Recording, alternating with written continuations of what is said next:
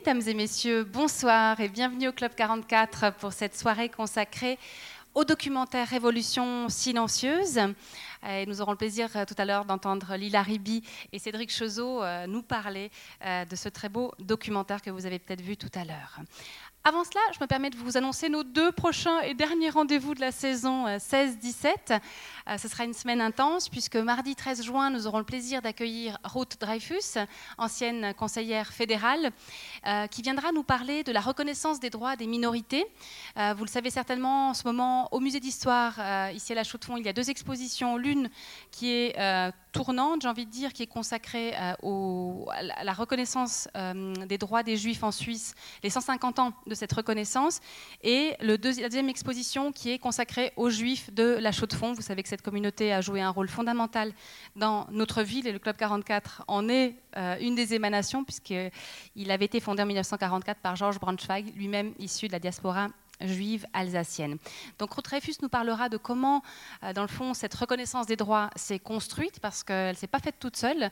Elle évoquera aussi la reconnaissance des, droits des minorités aujourd'hui. Et puis, euh, avec une certaine malice, elle dit qu'il y a aussi une certaine majorité qui n'a pas encore tous ces droits qui sont pleinement euh, reconnus et pratiqués, j'ai envie de dire, ce sont les femmes.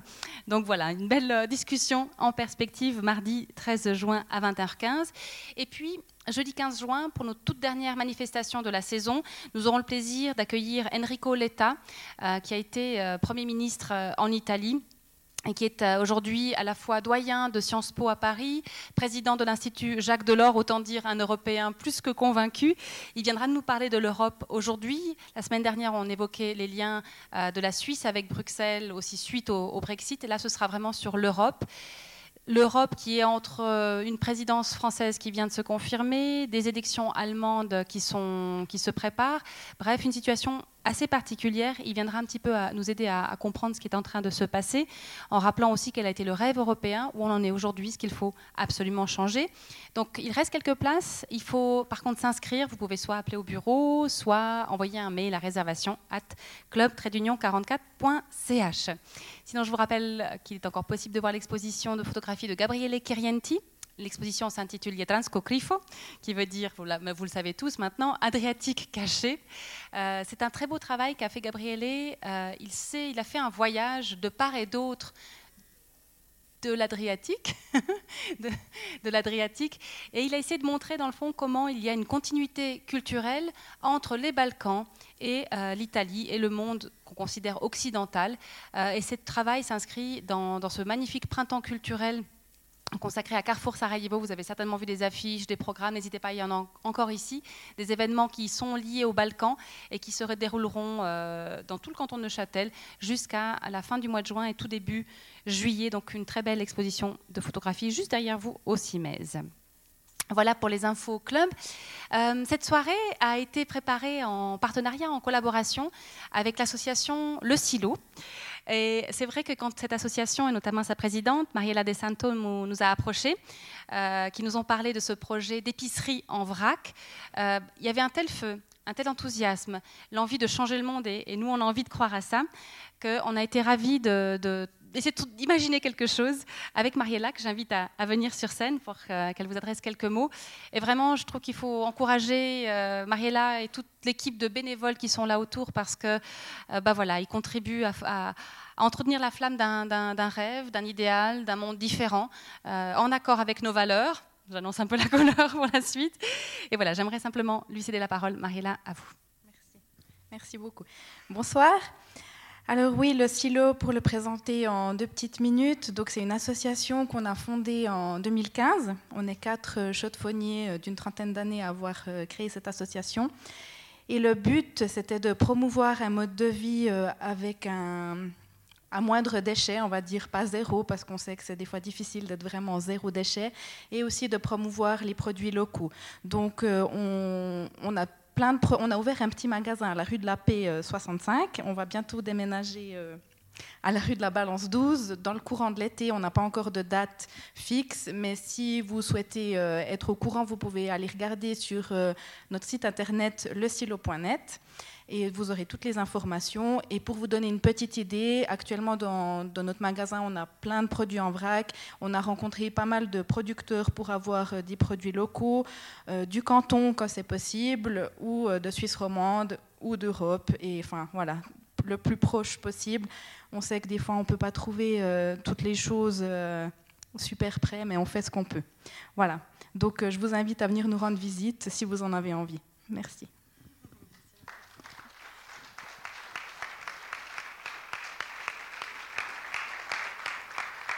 Et aussi, euh, le silo a apporté quelques produits, donc si vous voulez en profiter là juste euh, à la sortie pour en profiter, pour découvrir, n'hésitez pas à faire quelques, quelques achats de proximité.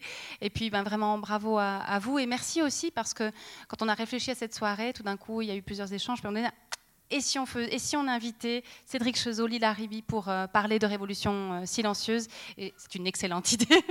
Merci beaucoup à vous et ça me permet aussi de, dire à quel point, s'il y a une richesse de la programmation du Club 44, on la doit justement à des associations, des institutions qui viennent nous voir, nous proposer des choses. Et c'est vraiment voilà, ce qui fait que ça vient, euh, ça vient pas d'en bas parce que ça donne une idée hiérarchique, mais ça vient des gens qui connaissent les domaines, des gens qui sont passionnés, qui sont enflammés par des sujets et qui arrivent à nous convaincre. Donc voilà, merci à, elle et à toute son équipe. Merci évidemment à nos intervenants de ce soir. Euh, vous êtes tous les deux très occupés, chacun dans votre domaine, et on vous est très reconnaissant de venir ici, surtout que le film est sorti début 2017 et que vous avez fait déjà beaucoup de soirées, beaucoup de rencontres, etc. Et qu'on est ravis que vous ayez encore envie, l'énergie d'être dans, ce, dans ce projet qui maintenant, ben voilà, chacun va vers l'avant. On, évoquera peut-être aussi les projets de, de Cédric Chezot euh, à venir, mais pour ce soir, on va passablement se, centrer sur, euh, sur ce documentaire. Euh, et puis peut-être avant qu'on commence, comme je sais qu'il y en a qui se sont trompés dans les horaires, certains n'ont pas pu voir, le pas pu voir la projection, on ne peut pas vous refaire la projection. Par contre, pour que vous sentiez, comme disait tout à l'heure Cédric Chezot, la douceur de Lilia Ribi dans la façon, dans le regard qu'elle a posé euh, sur la démarche de, Cédric Chezot, on va juste regarder le, le, trailer, la bande-annonce du documentaire. Ça va durer une petite minute, je crois.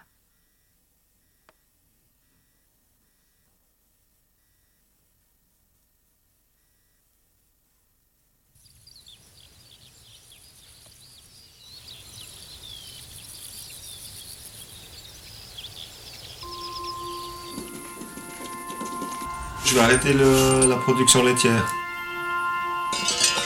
Il en a fallu des générations de vaches pour avoir un troupeau qui va bien, qui fait plaisir. C'est ce qui nous faisait vivre. Un.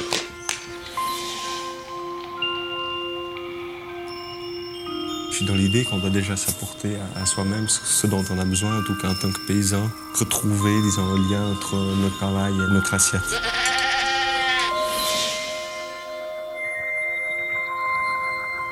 Toutes ces semences qui aujourd'hui, pour une partie en tout cas, sont en voie d'extinction, confisquées par euh, des multinationales dont le seul intérêt finalement c'est le profit.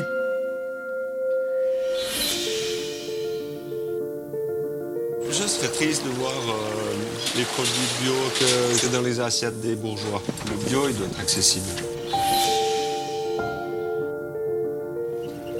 Je veux faire une farine qui soit économiquement intéressante. Il y a un équilibre entre ce que tu veux toi aussi et puis la chaîne avec nous au milieu puis le consommateur.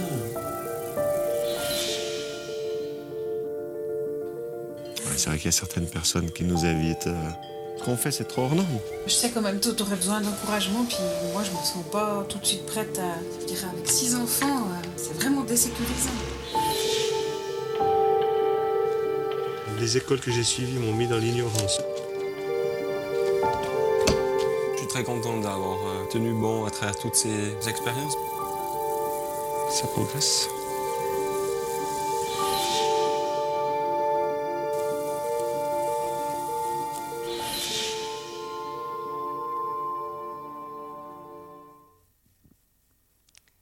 Merci Joël pour euh, la projection. Alors, avant qu'on démarre avec les questions, je voulais peut-être juste vous présenter brièvement nos deux intervenants. Alors, qu'est-ce qui se passe? Ah, c'était pas moi avec mes mots.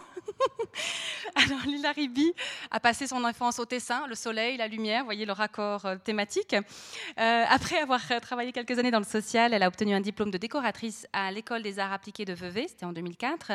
Elle a voulu aller plus loin dans la voie artistique et on l'en félicite, puisque quand on voit le résultat, elle a bien fait de prendre cette, cette voie-là. Elle a entrepris le cursus Fine Arts à la Hochschule der Künste à Berne. Et pendant ses études, elle a eu un vrai coup de cœur pour le cinéma documentaire qui lui permet d'allier son amour pour le réel et la création artistique. Elle a ensuite décidé d'approfondir ce domaine en intégrant l'école cantonale d'art de Lausanne en section cinéma, où elle a obtenu un diplôme de réalisatrice en 2009. La même année, elle présente un moyen métrage documentaire Visiblement, la nourriture, c'est important pour vous. Hein. Spaghetti alle vongole au festival Vision du réel, en compétition Regard Neuf. Et elle a gagné avec ce film le grand prix du jury du festival euh, Front Doc d'Aoste. En 2009 toujours, son film de diplôme, Le Téméraire, est présenté à Locarno en compétition Léopard de demain. Euh, depuis, Lila Ribi a réalisé des portraits d'artistes pour la Fondation Lénart, je crois, et euh, d'autres personnalités. Et elle a euh, réalisé Pain de vie et aussi son premier long métrage dont il sera question ce soir, premier long métrage documentaire, Révolution silencieuse, donc, qui est sorti en janvier 2017. Cédric Chezot, lui, est agriculteur dans le Jura vaudois, à Jurian, plus précisément entre Orbe et Romain Mautier. Il est président de Bio Vaud, membre actif de Cocopelli euh, Suisse, qu'on a entrevu tout à l'heure dans, la bande-annonce, une association qui milite pour la libération des semences. Il est marié à Christine, une femme importante dont on, évoquera aussi tout à l'heure. Et ils ont six enfants et j'ai envie de dire leur nom. Voilà, simplement pour qu'ils soient là, un peu avec nous. Armand, euh, Samuel, Amélie, Marius, Isaline et Elisa, 4 ans. Ça donne entre euh, Armand 17 ans et Elisa 4 ans, ça donne un petit peu l'amplitude. Alors, Révolution silencieuse, réalisée par Lila Ribi. Moi, j'aimerais vous demander, Lila, de résumer un peu euh, ce que raconte votre documentaire. Exercice très dur. Bonsoir. Merci euh, pour votre présence.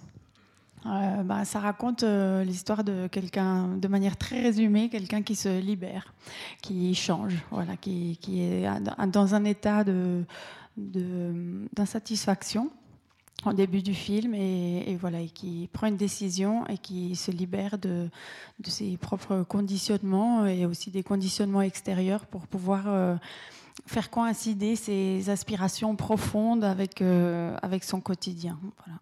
voilà. qui du coup, pour être un peu plus euh, concret, euh, est passé d'une production laitière, après vous me mm. corrigerez, hein, Cédric Chezot, d'une production laitière héritée de, de, son, de son père, à le fait de cultiver des blés anciens, de voilà, produire une agriculture dans une perspective durable selon, selon ses valeurs. Alors, moi, j'aimerais commencer avec vous, Lila Ribi. Pourquoi vous avez choisi ce projet dans, un petit peu les, choses les informations qu'on trouve euh, sur, votre, euh, sur vos documentaires? Vous dites, avant tout, je suis citadine. Euh, mais, citadine, mais, c'est-à-dire que vous aviez envie d'aller vers le monde de la, de la nature, de l'agriculture. Mais pourquoi? Bah, en tant que citadine, je suis quand même témoin de, voilà, des dysfonctionnements de notre société et de, ce qu'elle produit comme non-sens. Donc euh, j'étais depuis plusieurs années euh, très euh, très frappée et, très mal à l'aise en fait face à face à, tous les scandales alimentaires, toutes les choses comme les élevages intensifs, les, pesticides, toutes ces choses qui, pour moi c'est absurde. Ce qu'on fait avec la nature, c'est absurde. Euh, et, voilà, j'avais peut-être une sensibilité, même si c'est vrai que je suis citadine, j'ai pas des, racines paysannes. Bon, je sais que ma grand-mère et mon grand-père ont essayé de cultiver des tomates à l'époque. Ils étaient suisses-allemands, ils ont été au Tessin pour, euh, cultiver là-bas, puis ça a été une catastrophe. Mais ils n'étaient pas paysans. Et euh, voilà, je ne sais pas s'il y a peut-être un autre niveau aussi, une, un lien qui se tisse avec, euh, avec ses grands-parents, mais en tout cas, euh, je, je, suis sensible à la nature parce que, parce que voilà, je, je ressens euh, des choses très fortes quand je suis dans la nature, quand, quand je suis en contact avec, avec le vivant. Et, et j'aurais envie qu'on en prenne soin, qu'on ait un lien d'amour et de, et de voilà qu'on prenne soin de, de, ça. Et quand je, je vois les, les choses qu'on fait, ça me, ça me révolte en fait.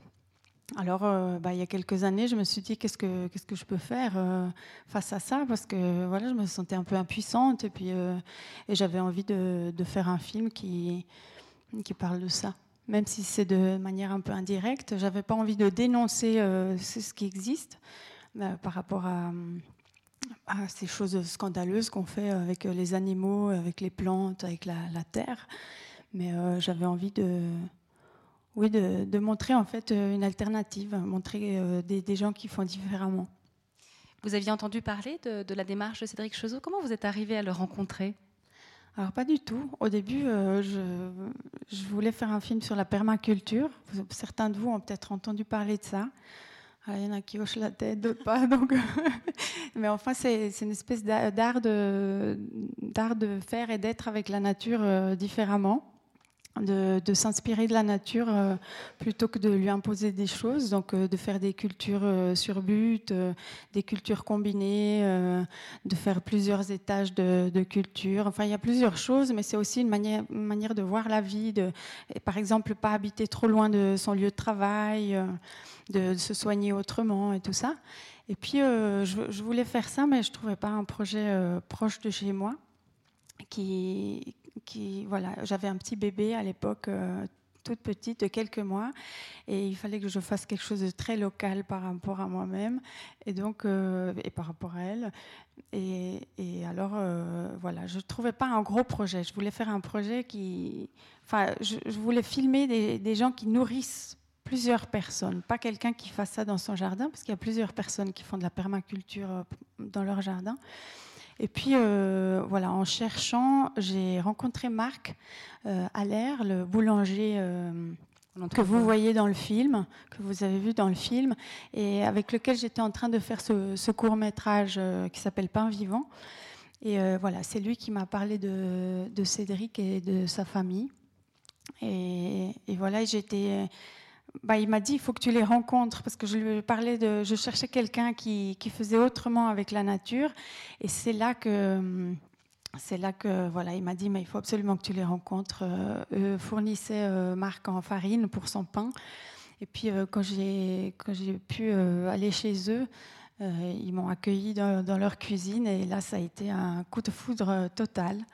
J'ai aimé voilà ces gens euh, j'ai aimé euh, leur euh, manière d'être entre eux, avec leurs enfants, et puis avec, avec leur travail, avec leur culture, avec leurs animaux, et la manière dont ils me parlaient de tout ça, ça a été vraiment un coup de foudre. Je, les ai vus, je ne sais plus combien de temps on s'est vus, mais une heure, ou je sais pas, mais en tout cas, le temps qu'on s'est vus, c'était waouh!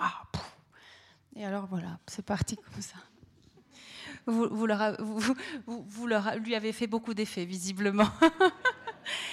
Cédric Chezot, moi j'aimerais vous poser euh, deux questions. La première, c'est que vous nous racontiez un peu euh, euh, comment vous avez comment s'est amorcé ce, virage, cette, euh, cette, rupture d'une certaine façon avec ce que votre père vous avait transmis, avec euh, ce que vous aviez vous évoqué dans, le, dans la bande-annonce, l'école. Alors c'est l'école d'agriculture, ce que l'école d'agriculture vous a donné. Vous avez eu besoin de, de, trancher assez nettement et, de, et de, de faire ressembler votre activité professionnelle à ce que vous vouliez. Comment c'est venu Comment ça a mûri en vous et puis ma deuxième question, ce sera comment, voilà, la rencontre avec Lila Ribi, comment est-ce que vous avez euh, imaginé tout d'un coup que, toute cette démarche allait être documentée et ensuite présentée euh, à toute la planète s'il le fallait? Merci tout d'abord d'être là pour partager sur ces questions-là. Je trouve que c'est très important qu'on débatte ces questions fondamentales euh, de la vie, mais de notre société, et ce rapport à la Terre, puisqu'on on est étroitement lié à ce que la terre nous offre. Et ça, on doit le rappeler aussi dans l'idée que, que, le paysan doit être honoré dans sa fonction. Euh, voilà, il, est là, il est très important dans notre société. Alors, je crois que je ne suis pas bien différent des, autres personnes. Euh, on, suit des modèles qu'on nous présente. Euh, dans notre vie, on suit des parcours euh, de formation et on crée les choses, on a l'enthousiasme de la jeunesse et puis après on commence à, bah, c'était mon cas, hein, créer une famille et puis tout d'un coup on commence à pouvoir regarder déjà en arrière sur euh, le, parcours euh, que l'on a fait et c'est là, hein, entre 30 et 40 ans souvent, qu'on commence à se poser des questions de la, cohérence finalement de ce qu'on a accompli, puis de, là où on veut aller. Et je pense dans mon parcours, enfin dans notre parcours avec Christine, les, enfants, euh, l'arrivée euh, successive de ces six enfants, mais lorsque je me suis posé des questions fondamentales, nous avions quatre enfants. Je pense que ces enfants, ils, ont joué, ils jouent un très grand rôle. Euh, on prend conscience à quel point on, a une grande responsabilité. Euh, dès, lors, dès, le moment que les enfants arrivent, on, prend aussi euh, acte de cette simplicité que du regard d'un enfant sur la vie, les choses, l'importance des choses aussi évolue. On, se rend compte que c'est fondamentalement l'enfant qui a le, vrai regard sur la vie. Et hum, du coup, c'était en 2005, euh, voilà, j'étais euh, dans le moment où je reprenais la ferme. Euh, les, fermes, en principe, se transmettent de père en fils ou de père en fille. C'est souvent dans le cadre familial que les fermes se reprennent. Moi, j'ai eu cette chance-là de pouvoir reprendre la ferme. J'ai toujours souhaité faire ce travail, ce métier. Et en 2005, j'ai pu reprendre la ferme. Donc là, j'ai aussi pu me dire qu'est-ce que je veux en faire, où est-ce que je veux aller avec tout ça.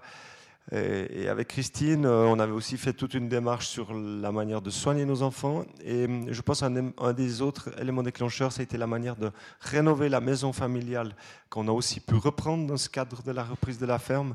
Et là, on s'est, euh, avec des, connaissances et mon beau-frère, posé la question sur quels matériaux devaient nous entourer. Et on voulait éviter euh, tout, matériau synthétique dans, notre habitat.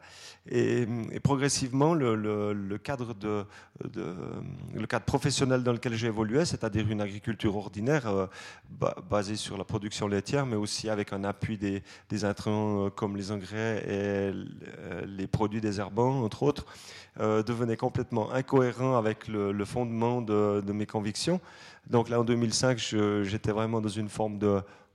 Ouais, un peu un brouillard comme ça. Et euh, bah, c'est important ces moments-là hein, où on va au fond, on se pose des questions, on se dit mais j'ai pas la solution.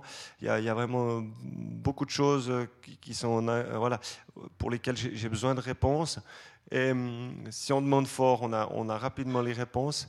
Et moi, ça m'est venu par, euh, par la radio, euh, puisque euh, en mettant le poste de radio pour, pendant le moment de traite de mes vaches, eh ben, c'est Pierre Rabhi qui s'exprimait. Voilà, il était, il était là à la, RTS, je crois, et il donnait une conférence le lendemain. C'était en novembre 2005.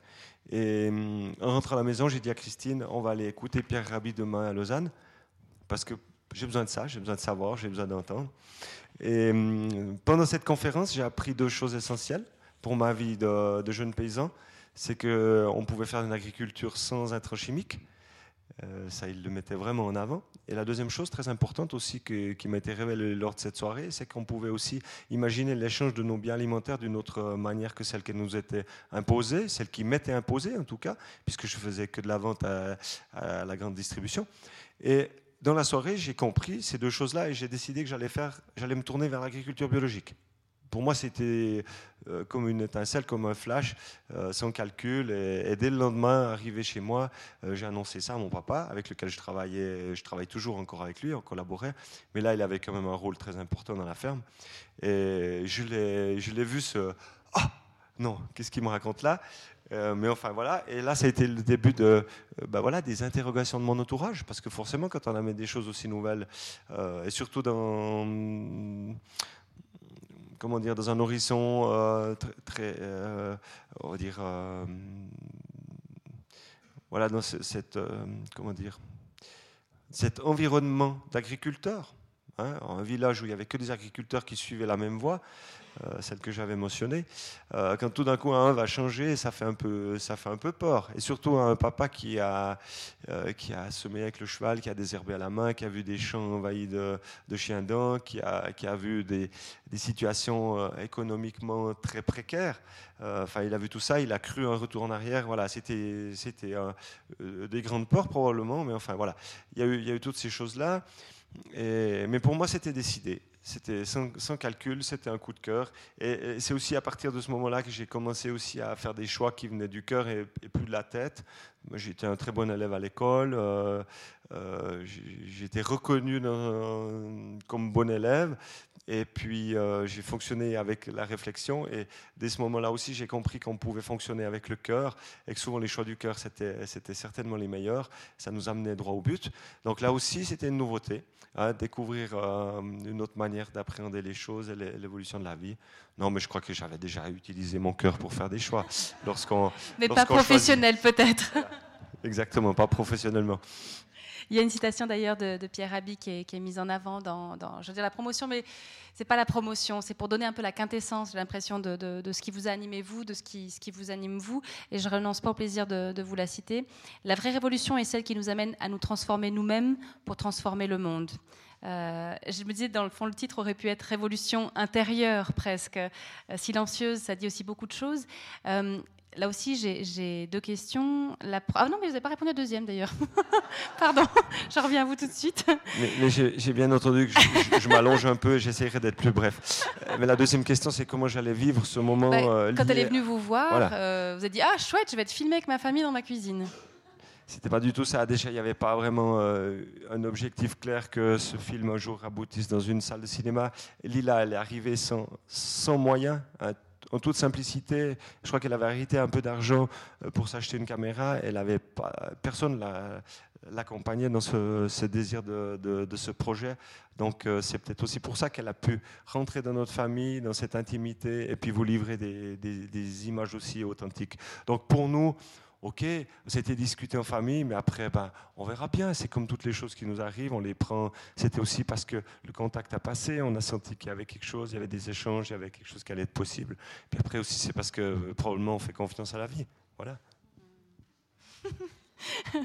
effectivement. Et d'ailleurs, une question à laquelle je n'avais pas pensé avant, c'est je me dis, dans le fond, effectivement, c'est vrai que Chozo a eu ce rêve, et puis ben, on va, évoquer comment il a mis tout ça en place, mais pour vous, c'était aussi un, rêve, d'une certaine façon, que de, partir de cette aventure-là. Je pense que ce n'est pas forcément évident de convaincre euh, les subventionneurs, les sponsors, de, mettre de l'argent dans, ce genre d'aventure. Comment ça s'est passé pour vous, Lila?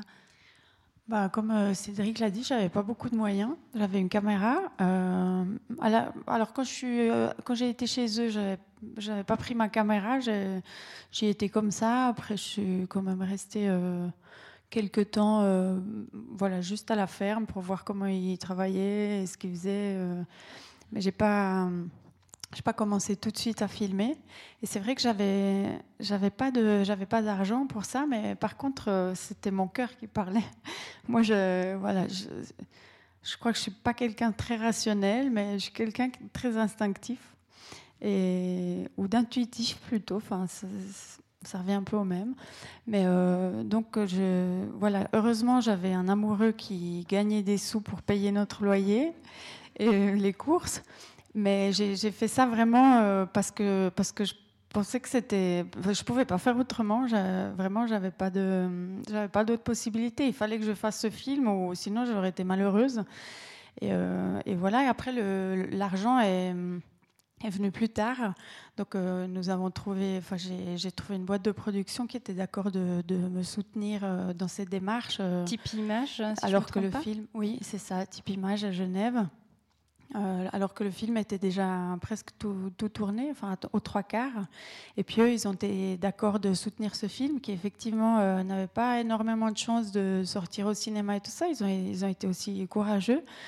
Et, euh, puis, voilà. mais une fois qu'on a, parce que j'ai déposé beaucoup de dossiers avant de commencer, et puis ça, ça marchait pas, ça marchait pas. Donc à un moment donné, j'ai laissé tomber. Je me suis dit bon, bah, vas-y.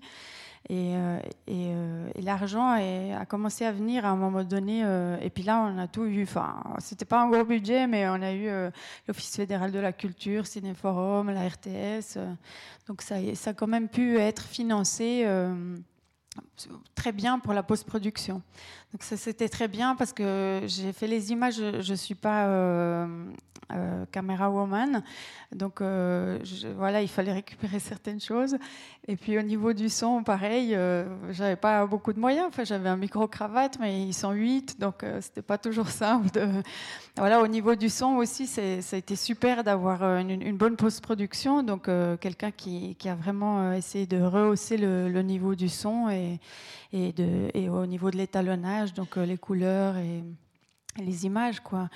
Et voilà, c'est comme ça que ça s'est fait. Et c'était pas prévu que ça sorte au cinéma. Enfin, c'était le, désir, si vous voulez, mais c'est vrai que c'est pas simple de sortir un, film en Suisse, euh, un film documentaire. Voilà, c'est bien passé. Très bien passé, en tout cas dans le résultat.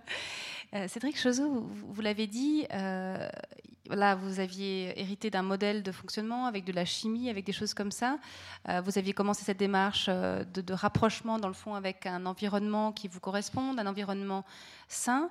vous parlez souvent des, valeurs. Moi, j'aimerais que vous explicitiez un petit peu, dans le fond, quelles sont vos valeurs et quel serait le, monde de demain dont vous rêvez. On en a pour la nuit, là, moi, je sens. je pense que je, rêve le même monde que vous rêvez. Forcément. Il y a du chemin pour y arriver, ça c'est certain.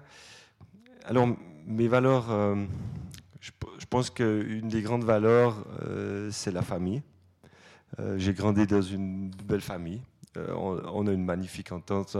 voilà, j'ai trois frères et sœurs j'ai des parents qui nous ont apporté des, belles bases. Quoi. Je suis, quelqu'un de privilégié par rapport à ça, mais pas seulement l'amour de parents, mais aussi la valeur du travail, enfin, euh, du travail bien fait, aussi euh, le fait qu'on doit s'engager aussi dans une activité, en tout cas dans notre famille, dès, notre plus jeune âge. Ben voilà, on a participé aux travaux de la ferme et aussi on nous a fait énormément confiance. Été une valeur aussi importante quand on peut recevoir la confiance dès notre plus jeune âge, eh ben, on, est, on est beaucoup mieux construit.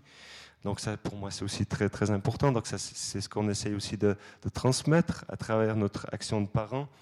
Euh, la confiance que l'on témoigne à nos enfants, euh, très jeunes déjà, on leur parle comme à des adultes et, du coup, on, leur permet d'être euh, déjà complètement autonomes et, dans leur axe, dans leur botte, pour qu'ils soient qui ils sont et qu'on ne les façonne surtout pas euh, voilà, qu'ils deviennent qui ils doivent être parce qu'ils ont une mission euh, de vie euh, qu'ils doivent incarner.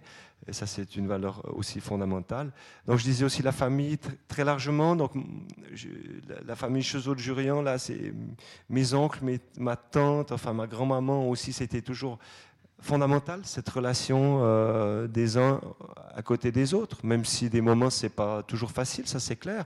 On peut se froisser avec sa famille, mais on peut se réconcilier, on peut aussi être capable de se parler. Euh, je pense que dans les valeurs, c'est aussi l'honnêteté, la franchise du, parler, et ça je le dois aussi beaucoup à Christine. Elle a apporté ça dans notre famille, un franc-parler, euh, aller droit au but. Voilà, pour moi c'est aussi des valeurs fondamentales. Et euh, je pense dans les valeurs aussi, y a ce qui pourrait être plus euh, spirituel, c'est se dire qu'on n'est pas là seul. Euh, pour moi, il n'y a pas que le monde des visibles, il y a aussi le monde de l'invisible. Il y a aussi tout ça, ça nous entoure. Il y, a des forces à ce niveau-là, on peut les ressentir plus ou moins, on peut les nommer de différentes manières. Pour moi, c'est fondamental qu'on est là de passage et qu'on a un rôle à jouer et qu'on est accompagné et qu'on peut demander des aides à toute forme de... On peut les nommer de différentes manières, mais on peut avoir des guides, des anges, enfin, etc. Pour moi, c'est aussi important euh, dans ma vie, la manière dont je, le vis. Euh, les éléments, pour moi, c'est aussi une valeur. Euh, j'aime apprendre un temps pour reconnaître l'importance des, éléments qui nous entourent, qui permettent, je veux dire, c'est devenu tellement banal que la nourriture arrive sur nos assiettes, dans nos assiettes, sur notre table et dans nos assiettes, pour moi, il y, a, quelque chose de miraculeux là derrière. Euh, il y, a la force de la nature, il y a, des intentions de vie, on peut les, nommer aussi intentions d'amour. Enfin, tout ça pour moi, c'est très important. J'aime redonner aussi beaucoup de. un, regard très, très doux là-dessus. Euh, voilà, les valeurs. Les valeurs, on peut aller très loin. Alors, qu'est-ce qu'on veut en faire quand on est conscient de tout ça par rapport à un désir d'une autre société? Eh bien, on ne peut pas demander à la société de changer. on peut simplement euh, incarner ce changement. Et je pense qu'on a tous eu un grand potentiel là-dedans. C'est pas toujours facile. C'est, on parlait des, refus, on va dire, euh, quand on, veut déposer un, un, dossier de demande financier pour créer un film documentaire on, le vit dans, une activité euh, professionnelle comme l'agriculture. Ça peut être des refus, ça peut être aussi des échecs successifs. Euh, certains l'ont vu dans le film, on traverse des, moments difficiles. Euh, après, une des valeurs fondamentales pour traverser tout ça, c'est de se conforter que ce que l'on entend là au fond de soi, c'est le plus important, même s'il y a beaucoup d'inconnus.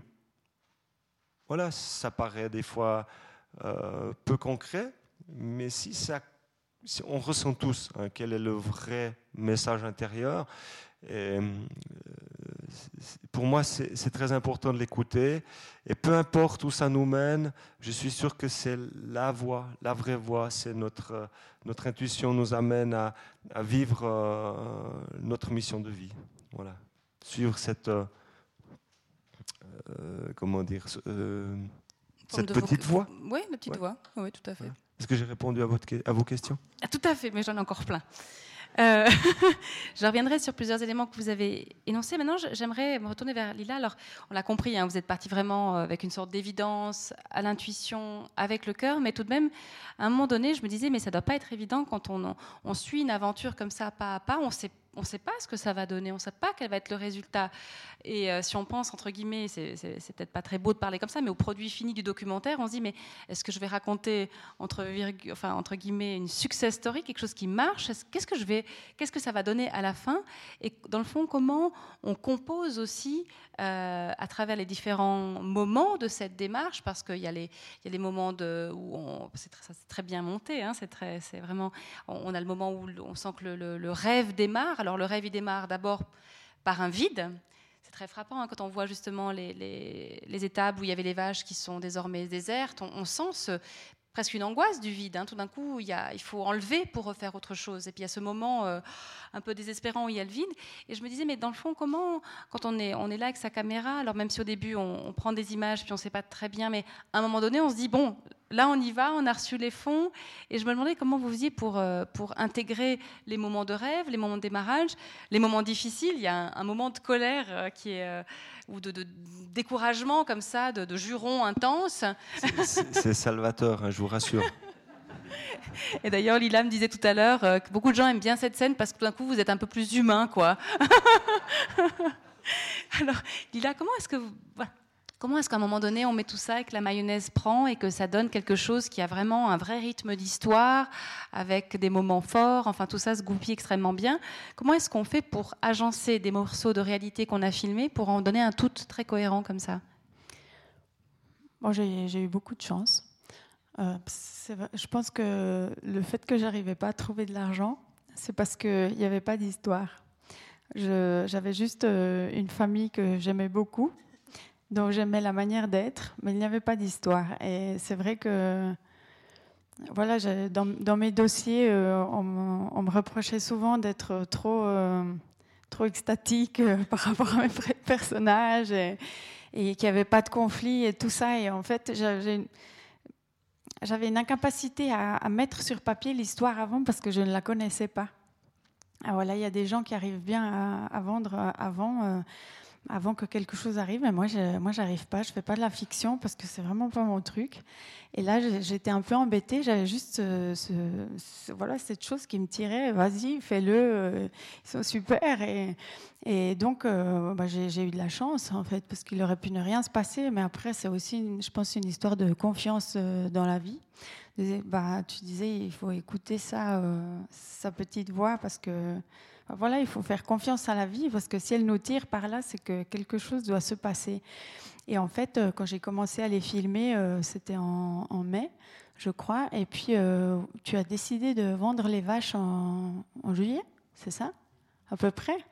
Et, voilà, c'était une chance en fait. De, bah, c'était pas du tout prévu cette histoire de, vendre des vaches. Et après, bah, j'ai suivi, euh, voilà, j'ai suivi tout le long. Après, c'est vrai qu'un film, c'est aussi euh, une construction au montage. Et là, euh, bah, j'ai eu l'aide d'une monteuse parisienne qui s'appelle Suzanne Pedro.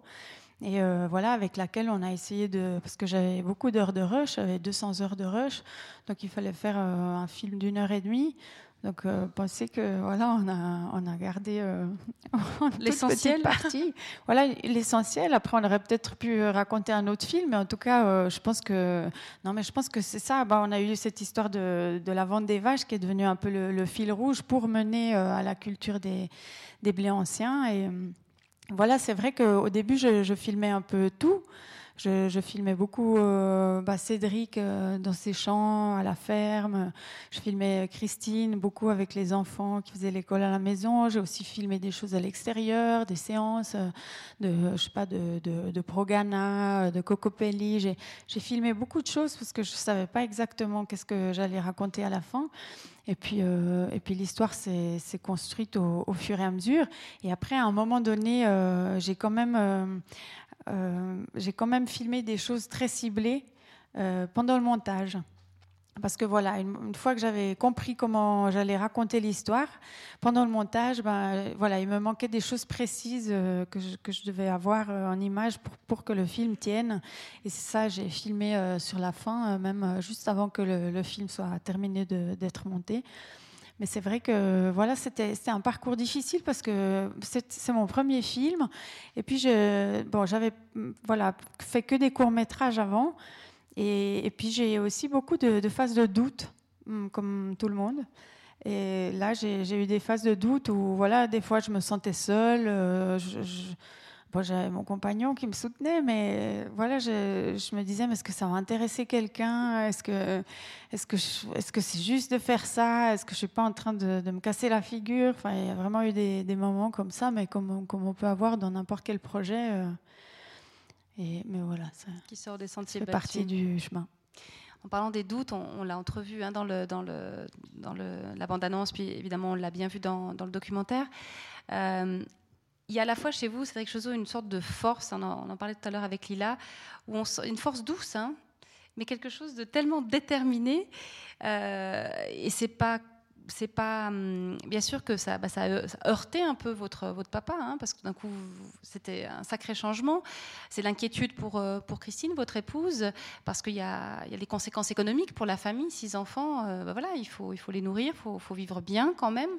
Euh, comment est-ce que vous, vous avez vécu ces doutes-là de, de, votre épouse? Est-ce que ça... J'ai l'impression que ça vous a touché sans vous, sans vous ébranler au point de faire changer le, projet. Alors après, c'est ce qu'on voit dans le documentaire, mais dans le fond, comment, comment on gère ça? Parce que, bah voilà, Christine, comme vous le disiez, c'est le franc-parler. Euh, elle dit, voilà, je veux te soutenir, mais, mais j'ai peur, quoi. Comment est-ce qu'on vit ces moments-là? Et en plus, on est euh, sous l'œil de la caméra. Alors bien souvent, on ne se rend même pas compte qu'on est sous l'œil de la caméra par chance pour euh, le résultat, c'est vrai. Euh, je, pense que les doutes de, mon entourage, euh, c'était très formateur pour moi. ceux de Christine, ceux de mon papa, les remises en question aussi de mes enfants sur les choix que je portais. C'était très formateur parce que je n'étais pas quelqu'un qui, qui imposait facilement une conviction personnelle. J'étais plutôt un élément adapté. Euh, j'ai vécu une enfance en, étant un adapté système, très adapté. Et progressivement, euh, j'ai pris en compte le fait que, ben non, c'est pas ça la vie finalement. On a tous euh, une destinée, on est tous différents, fondamentalement différents. Donc j'ai dû cultiver ça et, les doutes de mes proches m'ont permis de me construire à ce niveau-là. Donc je pense que c'est pas pour rien que c'est arrivé. J'avais besoin de ça, c'était une nécessité.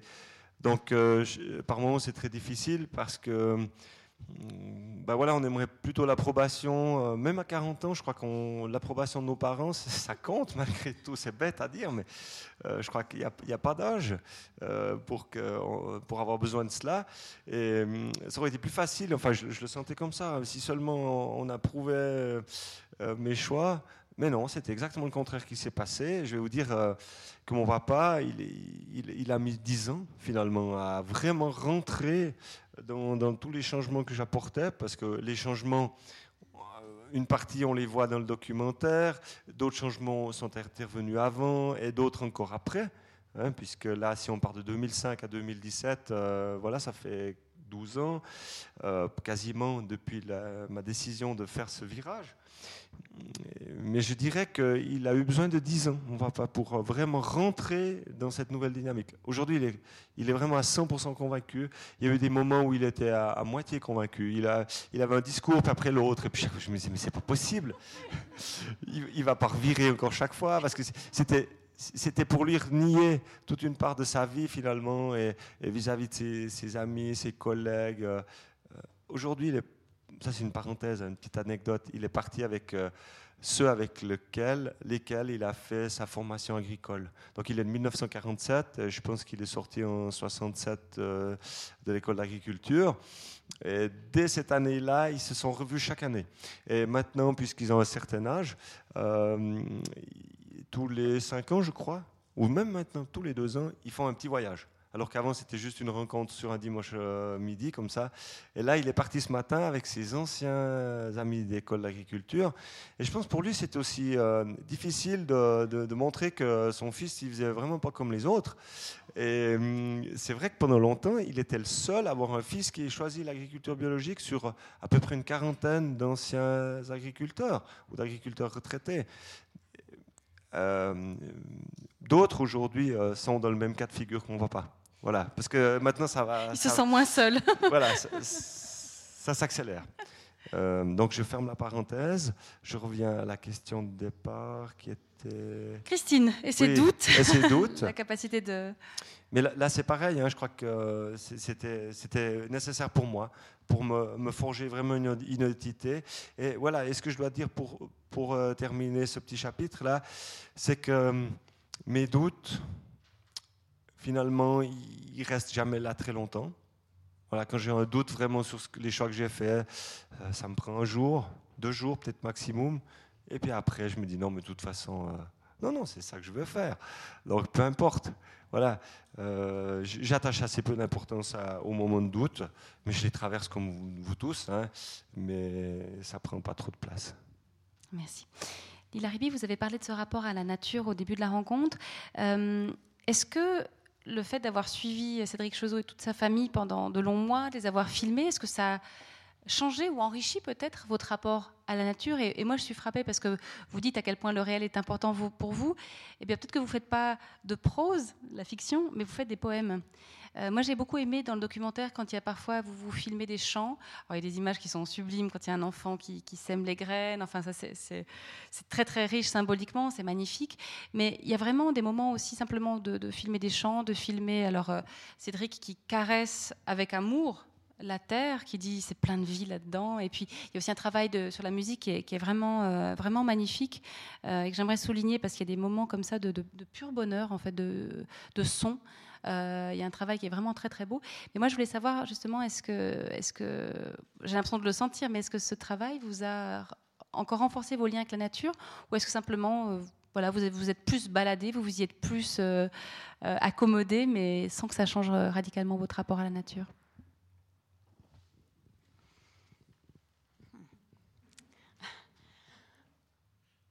Bon, ce que je sais, c'est que j'ai eu énormément de plaisir à filmer là-bas, surtout ces, moments. euh, alors, il y a deux choses que j'aime dans ma vie, c'est l'humain et la nature. Et ces deux choses-là, j'étais vraiment mais, comblée.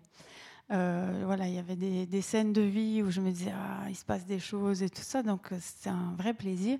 Et, et la nature, euh, pareil, quoi. Je, comme je suis une citadine et que j'ai une espèce de nostalgie de la campagne et que romantique, j'aimerais aller habiter à la campagne, mais je sais pas comment faire parce que tout mon réseau de boulot et puis mon compagnon, enfin c'est compliqué. Et, euh, Et donc voilà, la nature, c'est cette espèce de, rêve comme ça que j'aimerais atteindre. Et là, je pouvais l'atteindre grâce à mon travail. Donc c'était formidable parce que d'un coup, je me retrouvais dans les champs avec euh, les bruits des, grillons, avec, euh, avec des insectes, des hirondelles qui volent, le, vent. Enfin, c'était magnifique, quoi. les oiseaux. Je, pouvais vraiment profiter de ça tout en travaillant. Donc euh, ça m'a déjà apporté beaucoup de plaisir. Après, euh, je dirais que Cédric m'a appris des choses au niveau pragmatique, parce que moi, je ne connais rien. Et des fois, euh, parce que là, euh, c'est un film où on parle beaucoup de blé, mais moi, je connaissais rien. Je ne voulais pas faire un film sur le blé. Enfin, c'est pas que je, voilà, mais je savais pas que j'allais faire un film sur le blé, et j'ai du tout apprendre. Je connaissais rien au nom des blés, à la, période où on les sème, euh, comment on fait pour semer. Enfin, et, Cédric, il m'expliquait, me réexpliquait euh, beaucoup de choses aussi, le, désherbage, enfin tout ça. Et ça, ça a apporté une dimension beaucoup plus pragmatique, en fait. Et j'étais très fascinée par, euh, par cette connaissance qu'ont les paysans de oui, de, l'environnement, de la matière, de, ce qui se passe. Bon, au-delà du fait qu'ils savent faire plein de choses, parce qu'ils font de la mécanique, euh, l'électricité, la menuiserie, enfin, vous faites tout. Mais en plus, cette connaissance de, de, la nature, de, comment elle fonctionne, des saisons, de, comment on peut, cultiver à manger. Et, voilà, je, trouvais ça extrêmement beau. et enrichissant et, très précieux. Et voilà, je trouve qu'on devrait euh, avoir beaucoup plus de, considération du travail des paysans parce que c'est quelque chose de bah, déjà extrêmement important. Sans eux, on ne serait pas là. Mais en plus, euh, voilà, ils, savent faire les choses avec les mains. Et, moi, en tant que citadine, voilà, il y a tellement de choses que je ne sais pas faire. Voilà, il, m'a apporté cette dimension euh, un peu matérielle. Moi, je suis plutôt un peu aérienne comme ça. C'était vraiment les, pieds dans la terre. Enraciné. Mais oui, mais oui. Enfin, déjà, euh, voilà, c'est une famille où ils sont bien là, comme ça, les pieds sur terre, mais aussi euh, la tête dans les étoiles. Et voilà, ça m'a apporté ça. Parfaite transition, c'est magnifique. La tête dans les étoiles, parlons-en.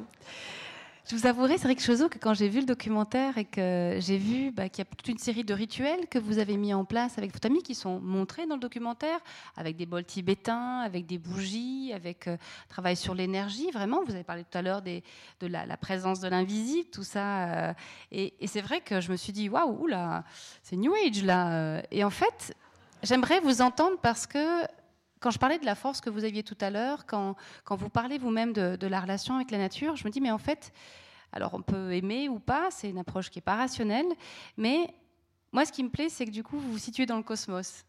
Euh, et Dieu sait si j'aime pas l'individualisme primaire et tout ça. Et, et je trouve qu'au contraire, on a besoin de gens qui nous rappellent qu'on fait partie d'un tout, ce qui veut dire qu'il ben, y a d'autres personnes, qu'il y a la nature, qu'il y a tout ça. Et je pense que notre monde a beaucoup à gagner de ça. Mais j'avais envie de vous entendre sur, euh, cette démarche-là, euh, qui, est, de vous voir comme ça bénir euh, des, céréales, enfin des, graines, etc., avec un rituel avec la famille.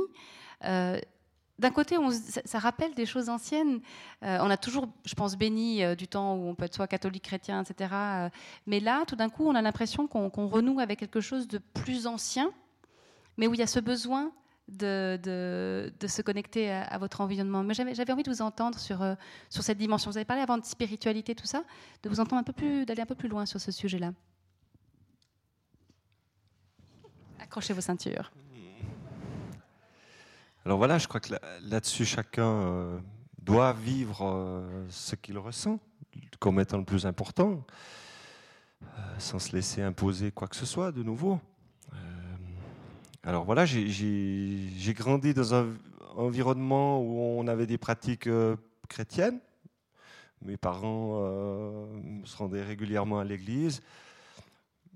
Et voilà, j'ai grandi là-dedans en, me disant que ça me laissait pas assez de liberté finalement, d'expression personnelle, d'une spiritualité. Et ensuite, euh, ben, lorsque tous ces changements sont intervenus dans ma vie en lien avec ce rapprochement de la nature, puisqu'on abandonne les intrants chimiques pour faire une agriculture naturelle, euh, voilà, on se rend compte que le, monde du vivant devient très important. On doit le cultiver, on doit l'approcher avec douceur. Donc on se rend compte qu'il y a quelque chose de très subtil. Et, j'en ai découvert qu'un très faible pourcentage de, toute cette euh, subtilité. Donc on, se rend compte que tout ça a été mis en place par euh, voilà, des, formes de, force quand même qui, qui dépassent l'intelligence de l'être humain.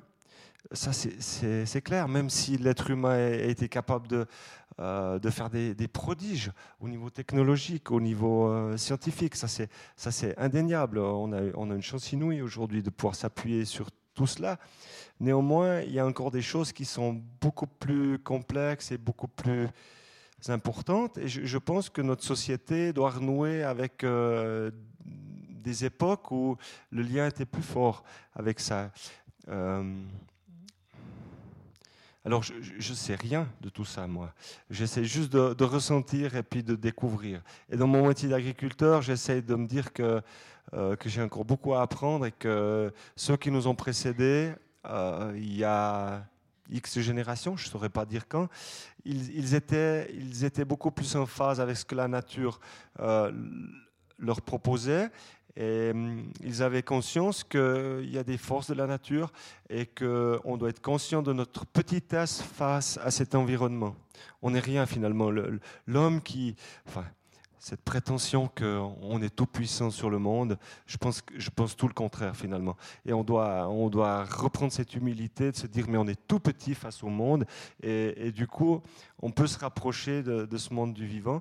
Et, je pense c'est par les rituels, par les moments de reconnaissance, de, recherche de connexion à toute forme de, vie, euh, qu'on va pouvoir se rapprocher.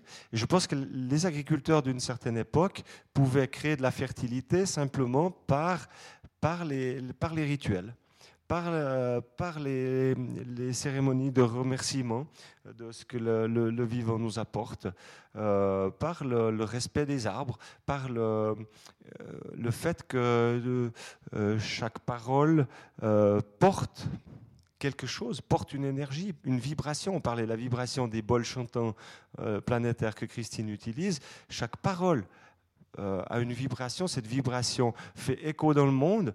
Euh, certains d'entre vous ont entendu parler des travaux de euh, Emoto, le, japonais, qui, a, photographié les cristaux d'eau en fonction de si l'eau avait été plutôt bénie ou plutôt malmenée par la pensée, par la parole, par la musique, par les produits naturels ou par les produits chimiques. Donc ça, c'est voilà, c'est la manière rationnelle de se dire il se passe quelque chose.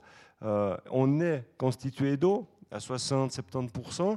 Donc, euh, puisque l'eau réagit tellement à, nos émotions, à la beauté de notre regard, à la profondeur de notre cœur, ou alors au contraire à, ce qui est mauvais, méchant, enfin les mauvaises intentions, puisque, puisque l'eau réagit tellement Hein, puisque les, photos des motos le prouvent. Ça, scientifiquement, euh, voilà, on ne peut pas les contre. Mais puisque euh, c'est réel, c'est une réalité, et que nous sommes constitués d'eau, donc on a aussi tout pouvoir sur ce changement.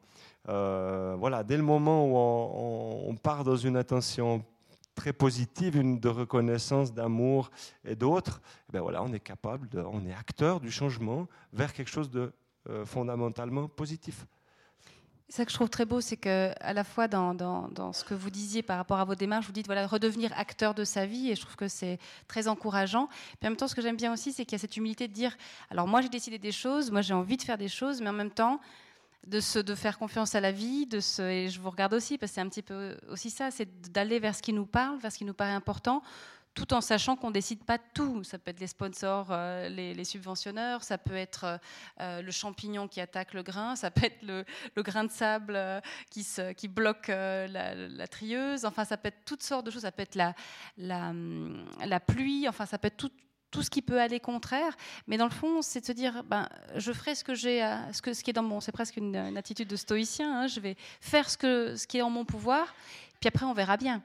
Et puis avec un peu de chance, si j'ai réussi à bien communiquer avec, avec mon, mon, environnement et à, à, transmettre un peu cette, ces intentions positives, il va, se passer des belles choses. Euh, et dans cette dimension-là, j'avais l'impression que d'une certaine façon, vous faisiez du rôle d'agriculteur comme une sorte de, si ce n'est d'interprète, d'intermédiaire entre la Terre et puis nous autres citadins pour nous aider à nous, à nous reconnecter un peu à, ce monde-là. Et du coup, j'avais envie de me tourner vers vous, Lina Rabi, pour savoir un petit peu si, cette démarche, si cette histoire, ce documentaire, vous avez tout d'un coup pris conscience du rôle que vous pouviez jouer en tant que réalisatrice dans, dans le monde. Avec vos moyens, vous, vous n'avez pas les moyens de Cédric, vous en avez d'autres. Euh, est-ce que votre travail à vous, il peut aussi tout d'un coup jouer des intermédiaires et être vecteur de quelque chose?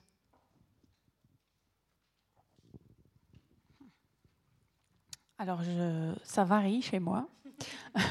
Donc, euh, mais c'est vrai que bon, je ne sais pas si c'était une conscience, mais en tout cas, c'était une volonté euh, de faire des films documentaires parce que j'avais envie de faire des sujets qui me touchent.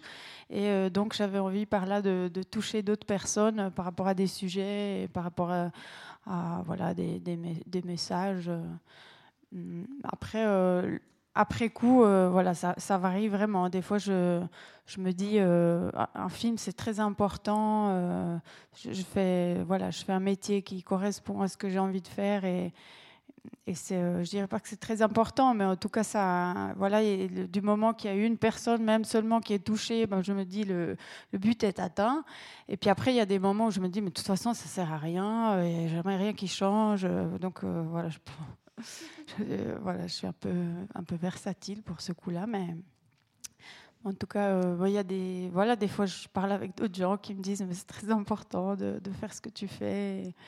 voilà, moi, j'espère juste que, que, que, mon film a réussi à toucher euh, quelques personnes et que, et que ça a pu euh, pousser, on va dire, au changement voilà, que ça, donne envie à des gens même qui sont peut-être déjà en changement, mais de faire un pas de plus, ou voilà, que ça, a inspiré des gens. C'est surtout ça que j'avais envie. Et voilà, après, c'est sûr que le, film a, eu un, succès, relatif, mais en tout cas, en Suisse romande, ça, a bien marché.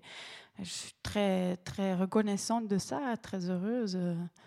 J'ai plein de gratitude pour, pour cette chance, parce que voilà, c'est quelque chose qui n'est pas évident.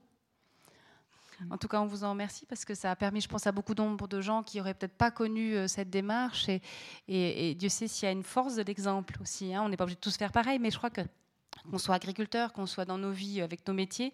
Je pense que c'est la force de voir que quelqu'un qui est parti un peu, un peu seul comme ça et qui a à l'encontre de tout un héritage, à l'encontre de, toute une formation, tout d'un coup se décide comme ça. Je pense que c'est très important de, le faire savoir. C'est un outil important, un levier important. Alors ce que je vous propose maintenant, c'est qu'on passe la parole euh, à la salle. Donc je vais aller promener le micro euh, euh, dans les, dans les, dans les chaises. Donc n'hésitez pas, il vous suffit de lever la main pour poser vos questions et comme vous voyez, euh, il y a des belles réponses qui se préparent, donc euh, n'hésitez pas. Ah. Oui, pardon, je ne vous voyais pas. voilà. Bonsoir, merci tout d'abord pour ce film extraordinairement humain autour d'un sage. Je crois qu'on peut résumer un petit peu les choses comme ça. Et bien sûr, ça, ça provoque plein de questions. Euh, que j'aimerais poser très rapidement. La première, est-ce que la mutation que vous avez faite au niveau agricole est économiquement viable? Et je vais faire un mauvais jeu de mots. Est-ce que certaines années, vous avez peut-être mangé de la vache enragée? Et puis, la deuxième chose, euh, comment réglez-vous le problème des semences? Parce qu'on voit au début du film, vous avez des petits sachets comme nous, on met dans nos jardins. Puis après, on voit des énormes champs de blé et ça m'intéresse de savoir comment vous procédez. Oui, merci. Vous dites ça sage. Ouais, j'essaye, mais Bon, pour venir à la question de, de, la viabilité, ça c'est fondamental. Euh, ça doit fonctionner, autrement euh, tout ce que l'on fait. Voilà, je crois que moi j'ai des rêves, j'aimerais aller beaucoup plus loin que ce que je fais aujourd'hui, mais je reviens à une réalité, donc avec les moyens que j'ai, dans l'environnement que j'ai, pour que pour que ça fonctionne. Et pour moi c'est le rôle numéro un, pour que j'ai le soutien. J'ai aussi une responsabilité en tant que père de famille. Et j'ai envie que mes enfants vivent euh, une voilà, une belle jeunesse. Hein. Je, les invite à travailler, mais pas trop travailler. Donc ça, ça doit être euh, amener ça dans un équilibre. Donc euh, la question euh, du fonctionnement, ça c'est très important. Et oui, alors j'ai vécu évidemment des moments où les liquidités sur la ferme elles sont insuffisantes pour faire face euh, à nos factures et ça c'est régulier, ça arrive toujours. Mais globalement, on est, on est dans une, une voie qui, qui va vers le toujours mieux, on dira.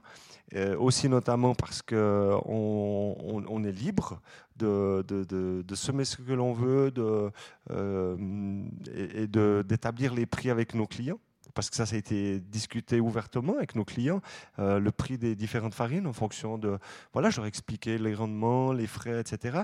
Donc là, j'ai une grande liberté. Euh, euh, mais je cherche aussi à, faire une agriculture, enfin des, produire des biens alimentaires accessibles, ça c'est important mais tout en reconnaissant que derrière certaines productions, il y a des valeurs alimentaires qui sont aussi très différentes que ce dont on a l'habitude. Voilà. Donc euh, globalement, ça, progresse bien. Euh, sur la ferme, on arrive à, maintenant avoir plus de personnel, à, créer des, infrastructures euh, meilleures des machines plus performantes, des, silos de stockage, enfin tout ça donc ça va ça va vers le mieux. Donc ça c'est ça c'est très positif. Après pour la deuxième question, effectivement, la plupart des, variétés que l'on que l'on a en culture, euh, ben, on les a reçues euh, sous forme d'une poignée de grains. Voilà. On faisait encore le calcul l'autre jour avec euh, un visiteur de notre jardin de collection qui regroupe à peu près 60 euh, variétés différentes, euh, variétés de blé et espèces de céréales. C'est pas tout des blés, il y a aussi des autres espèces de céréales. à partir d'une poignée de, semences, en 5 ans, vous avez plusieurs hectares. Vous avez de quoi semer plusieurs hectares. Sachant que j'ai commencé en 2009 avec euh, certaines variétés, le moulin, est arrivé en 2011, euh, les vaches sont parties en 2013, donc ça ça fait que progresser. Hum, très rapidement, on a à peu près de, toutes les sortes en, suffisance. En tout cas pour tout ce qui nous intéresse pour la production de farine, parce qu'il y, a deux choses sur la ferme. Il y a vraiment la production en surface euh, pour, euh, pour la farine, et puis à ce qui est jardin de collection, expérimentation, observation des différentes variétés.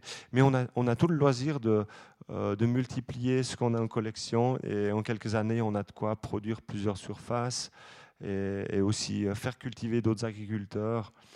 maintenant, la, la quantité de graines transformée sur la ferme, elle est plus du double de ce qu'on a la capacité de produire. C'est-à-dire qu'il y a huit agriculteurs autour de nous qui produisent des graines qui seront après transformées sur la ferme. Et parallèlement aussi, il y a cinq ou six agriculteurs qui ont été encouragés, que j'ai encouragé à, eux-mêmes semer, à eux-mêmes investir dans un moulin et à produire de la farine et ils ont été aussi approchés par leur entourage, euh, soit les particuliers, soit les boulangers, pour euh, faire euh, un pain différent. Voilà, parce qu'on a aussi cette recherche de la, de la mouture. Quelle mouture? Pourquoi cette mouture? Pourquoi tel moulin? Quels sont les éléments importants dans, dans, le grain? Et comment on, cherche à les, à les extraire de ce grain? Euh, Voilà, là, il y aurait encore énormément de choses à dire, mais je ne vais pas trop m'étaler. Mais si jamais on peut revenir sur la question. En tout cas, je voulais vous dire que je vous en voulais beaucoup à tous les deux, parce qu'à la fin du documentaire, quand on voit le pain puis qu'on peut pas le manger, il y a une forme de frustration quand même assez profonde. on a presque l'impression qu'on sent l'odeur. Peut-être juste pour prolonger la question de monsieur, puis après, avant d'en prendre une autre. Euh, moi, il y a une chose qui m'a touchée à un moment donné, quand, alors c'était pas sur les blés, mais plutôt sur les pommes de terre, et, vous dites dans le documentaire, euh, moi j'ai décidé de pratiquer tel euh, tarif pour vendre mes pommes de terre parce que je veux pas que les bonnes choses, les choses bio, soient que dans l'assiette des bourgeois. Et ça, je trouve que c'est une question qui est fondamentale. C'est dans le fond euh, la nourriture de qualité qui exige euh, des démarches comme les vôtres, en tout cas une autre approche et qui prennent peut-être plus de temps, qui sont voilà un autre type d'engagement, euh, que tout le monde y ait droit. Et ça, je pense que c'est vraiment un point, et sans que ce soit un sacrifice pour les, agriculteurs, mais comment faire pour trouver ce point d'équilibre qui fasse que dans le fond, alors je dis pas, hein, peut-être qu'on doit aussi renoncer dans nos, dépenses à des, à, des, à des, choses, voilà, peut-être quelques priorités, mais tout de même, cette question-là, moi, elle me, elle me paraît vraiment essentielle. Vous voulez que je commence Oui, oui d'accord. Euh, il se trouve que c'est plus la priorité numéro un dans notre société que de se nourrir. Ça, ça l'a été. Aujourd'hui, c'est devenu secondaire. Alors là, on a aussi des questions à se poser. Qu'est-ce qu'on met au niveau en termes de priorité? Après, on va dire que tout, le système il est un peu artificiel, puisque les subventions viennent euh, accompagner les revenus des paysans. Et suivant les productions que l'on a, c'est plus ou moins important. Voilà. Après, on doit savoir que pour produire en tout cas du blé en, conditions biologiques, ça, requiert, ça requiert plus d'heures de, travail. On sait que le, rendement sera inférieur, mais on, sait, et ça on peut le prouver aussi, la, la qualité supérieure pour autant qu'on respecte aussi euh, dans sa transformation, dans son conditionnement aussi certaines règles. Euh, donc je pense aussi que le, consommateur final, il est, il est bénéficiaire, même si le, le, le prix ou la surenchère est de l'ordre de 20 à 30 Je pense que le, euh, kilo finalement renferme suffisamment de, de, de, qualité supplémentaire pour que le, client soit bénéficiaire. Mais là, on ne peut plus comparer un kilo pour un kilo parce que ça a été ça, a été ça le, revers de tout ce système euh, de vente, c'est qu'on vend du volume ou du poids, mais on ne vend pas de la qualité. Donc euh, on doit aussi savoir quand on achète euh, qu'est-ce que l'on veut. voilà, donc pour moi c'était essentiel aussi parce que parce qu'on élève une famille on a envie de manger bien, on a envie d'offrir ça. Pour moi, l'important, c'est les enfants d'aujourd'hui, c'est la société de demain. C'est ceux-là qui, moi, en fait, finalement, si je mange pas bien, c'est pas grave. Je, suis, voilà, je passe gentiment. Mais les jeunes, les enfants, c'est essentiel qu'on leur offre euh, le meilleur. Et, voilà, c'est. On, réglerait énormément de problèmes si on prenait toute la question par ce côté-là. Euh, énormément de, frais de notre société pourraient être euh, euh, amoindris si on commençait par, par protéger l'eau et puis de, respecter la nourriture et puis faire de la nourriture vivante. Marc Allaire, il crée un pain vivant. Pourquoi aussi? Parce qu'il apporte sa touche personnelle. Et c'est pas. Voilà, il, il, se respecte en faisant du pain. Donc, ça, c'est aussi essentiel. Il choisit d'avoir un rythme humain d'aller à une vitesse normale, de faire son pain à la main, d'apporter son cœur aussi dans ce pain. C'est pour ça que pour moi, ça restera. J'ai pas trouvé mieux que son pain pour l'instant. Voilà. Même si je le fais, c'est pas comme le sien, parce que lui, il apporte encore quelque chose de supplémentaire. Et ça, je comprends que vous soyez frustré de ne pas en avoir un bois dégusté, parce que, au général, quand on, vient euh, rencontrer un public, il est avec nous, il apporte toujours du pain. Voilà. J'aurais pas dû Fallait le dire. me dire de l'inviter. Mais, mais, aller le trouver à Yverdon, aller le rencontrer au, four à l'hébergement. Enfin, voilà, il y, a toutes ces questions-là. Et c'est aussi, euh, euh, pour conclure par rapport à tout ça, c'est se dire, mais tiens, la, nourriture, on a aussi, nous, un rôle à jouer lorsqu'elle arrive sur la table. Qu'est-ce qu'on en fait? Est-ce que voilà, on a cinq minutes pour la manger, on l'engloutit, puis on repart au travail?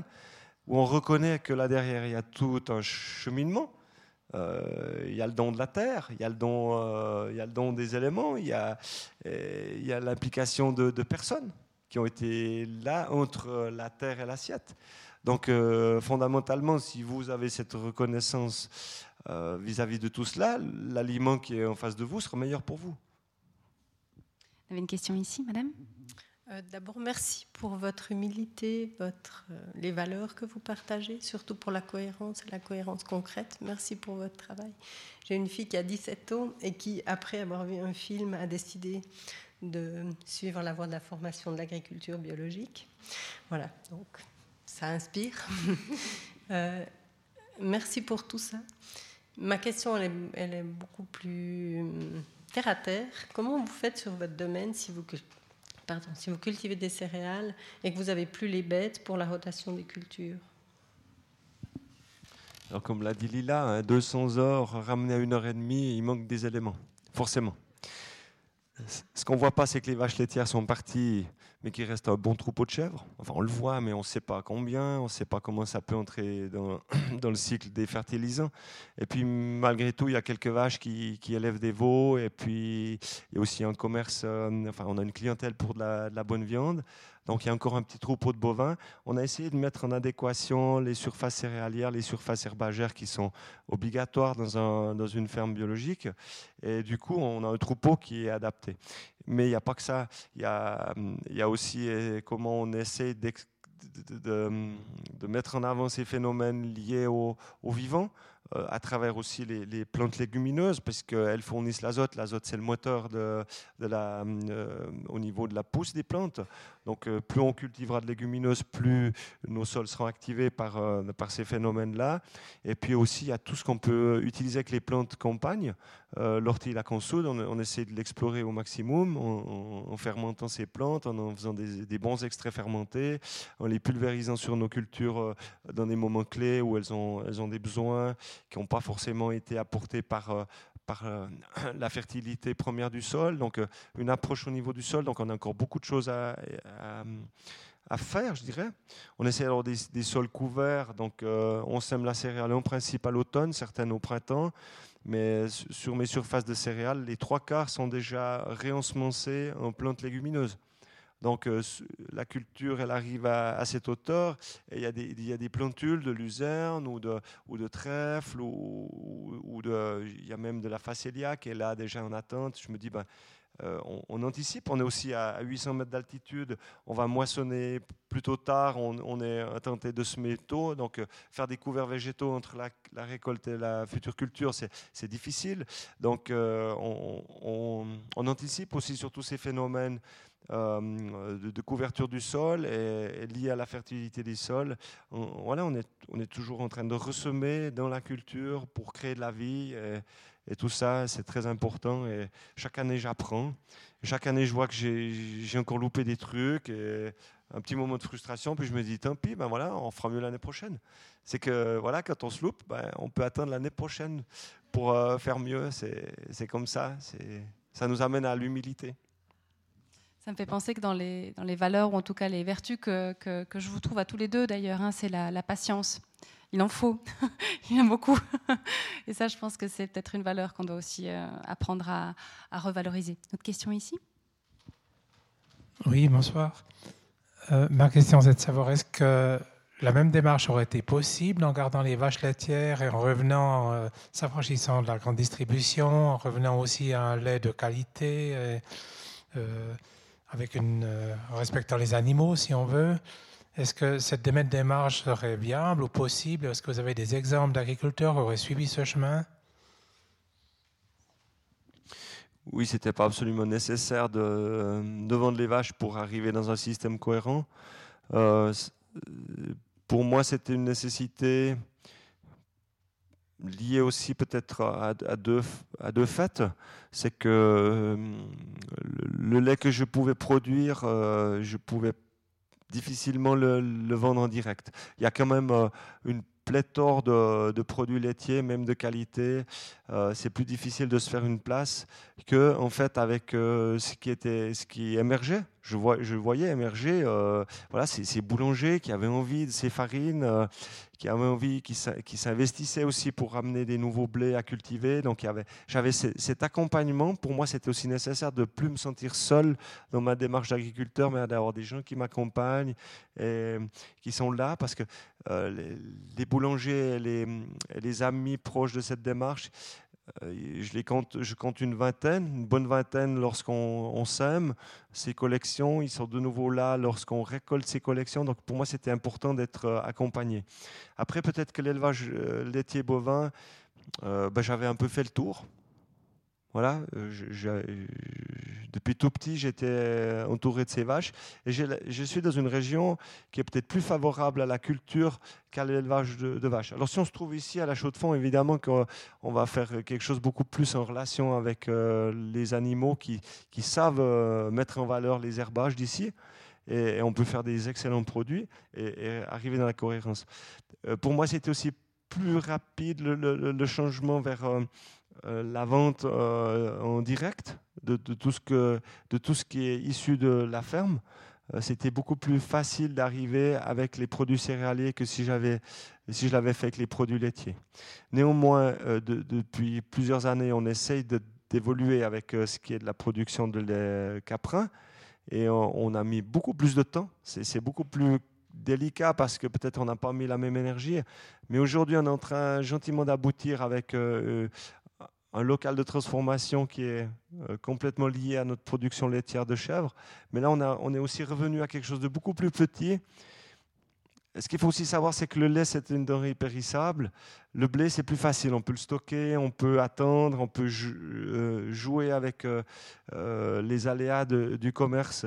Et c'est aussi pour ça que le, producteur laitier il est plus pénalisé, c'est qu'il peut pas, il peut, il peut difficilement trouver de l'autonomie parce que parce que euh, voilà, tous les jours, les vaches elles vont produire du lait, donc tous les jours, on doit vendre ce lait, on quelqu'un qui le transforme. Euh, c'est beaucoup plus complexe. Mais j'entends bien dans votre question qu'on peut faire la même démarche avec, euh, en valorisant des prairies, en ayant des animaux adaptés au système. Ça, pour moi, c'était aussi plus facile à le faire en retrouvant des semences de céréales adaptées à mes terres euh, par contre, les animaux adaptés à, mon secteur, c'est plus difficile de les retrouver. Euh, et c'est nécessaire. Si on veut pouvoir être autonome, euh, c'est une nécessité. Comme j'ai adapté les plantes à, mon système, je pense que pour faire une, production qui fonctionne bien, on doit trouver les, animaux adaptés à, notre région et à la capacité de, production des herbages. On a une autre question ici? Merci. Euh, c'est une question pour Madame Ribi. Et en même temps, je, vais quand même euh, dire, comme d'autres ici, euh, que ce documentaire m'a bouleversée. Je suis une arrière ou petite fille de, de, paysans, du côté paternel, du côté maternel. Donc, je suis citadine maintenant, bien sûr, parce que, ben voilà. Et ce, documentaire m'a bouleversée. Je pense que ça évoque tellement de choses que, beaucoup d'entre nous ont. On a peut-être pour la plupart des origines paysannes, donc euh, c'était quelque chose de très fort pour moi. Euh, je voulais savoir si dans les 200 heures de rush que vous avez euh, pour, faire ce documentaire, si vous avez l'intention ou la possibilité de nous donner une suite, dans le sens que euh, ce que, nous dit Monsieur Chezot, c'est qu'il y a encore beaucoup de choses euh, qu'on ne voit pas dans, le documentaire. Et je peux imaginer qu'il y aurait de quoi faire une suite parce que moi, je reste un peu sur ma faim maintenant. En fait, euh, je vois les, les pains, mais j'aimerais bien en savoir un petit peu plus. Alors, voilà, est-ce que vous avez pensé à une, suite à donner à ce premier documentaire? J'ose vous demander, c'est quoi que vous auriez voulu savoir de plus? Mais il y, a des, processus dont, on ne voit pas forcément euh, l'évolution. Vous-même avez appris beaucoup de choses sur l'agriculture. Euh, euh, ben, je ne sais pas, ça m'intéresserait, moi, d'en savoir un peu plus, même si on en sait déjà quelque chose, parce qu'en étant quand même euh, pas loin de la, nature, ou petite fille de paysan, on a vu, on a vu des choses, mais moi j'aurais envie d'avoir plus d'avoir une suite. Alors. c'est vrai que ça a été un, film difficile à monter au niveau des informations. Parce que voilà, il y avait beaucoup d'informations qu'on aurait pu donner, euh, par exemple, pourquoi euh, Cédric vend ses vaches, euh, ou bien comment ça fonctionne la biodynamie, ou, le pain par rapport au gluten, et tout ça. Il y, avait beaucoup d'informations, ça touchait beaucoup de, thématiques et de sujets en fait, euh, on n'a pas voulu mettre trop d'explications parce que, parce que ça, aurait été, ça aurait été barbant. Mais c'est vrai qu'il y, a, qu'il y a des gens qui sont un peu frustrés au niveau de, voilà, de la compréhension parce qu'il parce qu'il n'y a pas, il a pas d'explication. Et, et, c'est vrai que souvent, dans, bah, surtout dans les documentaires pour la télévision, euh, le but, c'est de, de donner des informations. Là, mon but, c'était de raconter une histoire. Et et euh, voilà, ça, a été compliqué de savoir quelles informations donner pour faire comprendre l'histoire et en même temps pas trop euh, en dire pour pas euh, lasser des spectateurs dans des explications trop précises. Mais non, je, ne pense pas faire une suite avec les rushs qui sont restés. Euh, si je devais faire une suite, alors je continuerai à, filmer euh, Cédric et sa famille parce que je pense qu'ils n'auront jamais fini de changer et qu'ils ont plein de, projets, que ça va continuer à évoluer et que, certainement ça va être des choses très très intéressantes. Donc euh, si, je, voilà, si je devais faire une suite, ce serait, ce serait une suite nouvelle avec des nouveaux rushs. Mais on n'en a pas encore parlé. Moi, j'aimerais dire que fondamentalement, ce, film, il ne traite ni d'agriculture, ni de famille, ni d'école à la maison. Il est question de qu'est-ce qu'il y a en chacun de nous et qu'est-ce qu'on s'autorise à, comme changement dans notre vie. Je, pense que c'est ça le vrai message et, c'est comme ça qu'on doit le percevoir. Et c'est vrai que face à ça, ça laisse beaucoup d'interrogations. Et c'est pour ça que ce film aussi laisse des, des zones un petit peu, voilà, encore floues mais parce que chacun de nous a, des zones de flou. Mais du moment qu'on s'autorise, ce qu'on ne s'autorisait pas jusqu'à aujourd'hui, simplement parce que dès aujourd'hui, on donne de la place à, cette voix-là, celle du cœur, et eh bien on change la vie. Ça me fait penser, euh, parce que même s'il y a du réel qui est... Euh, oui.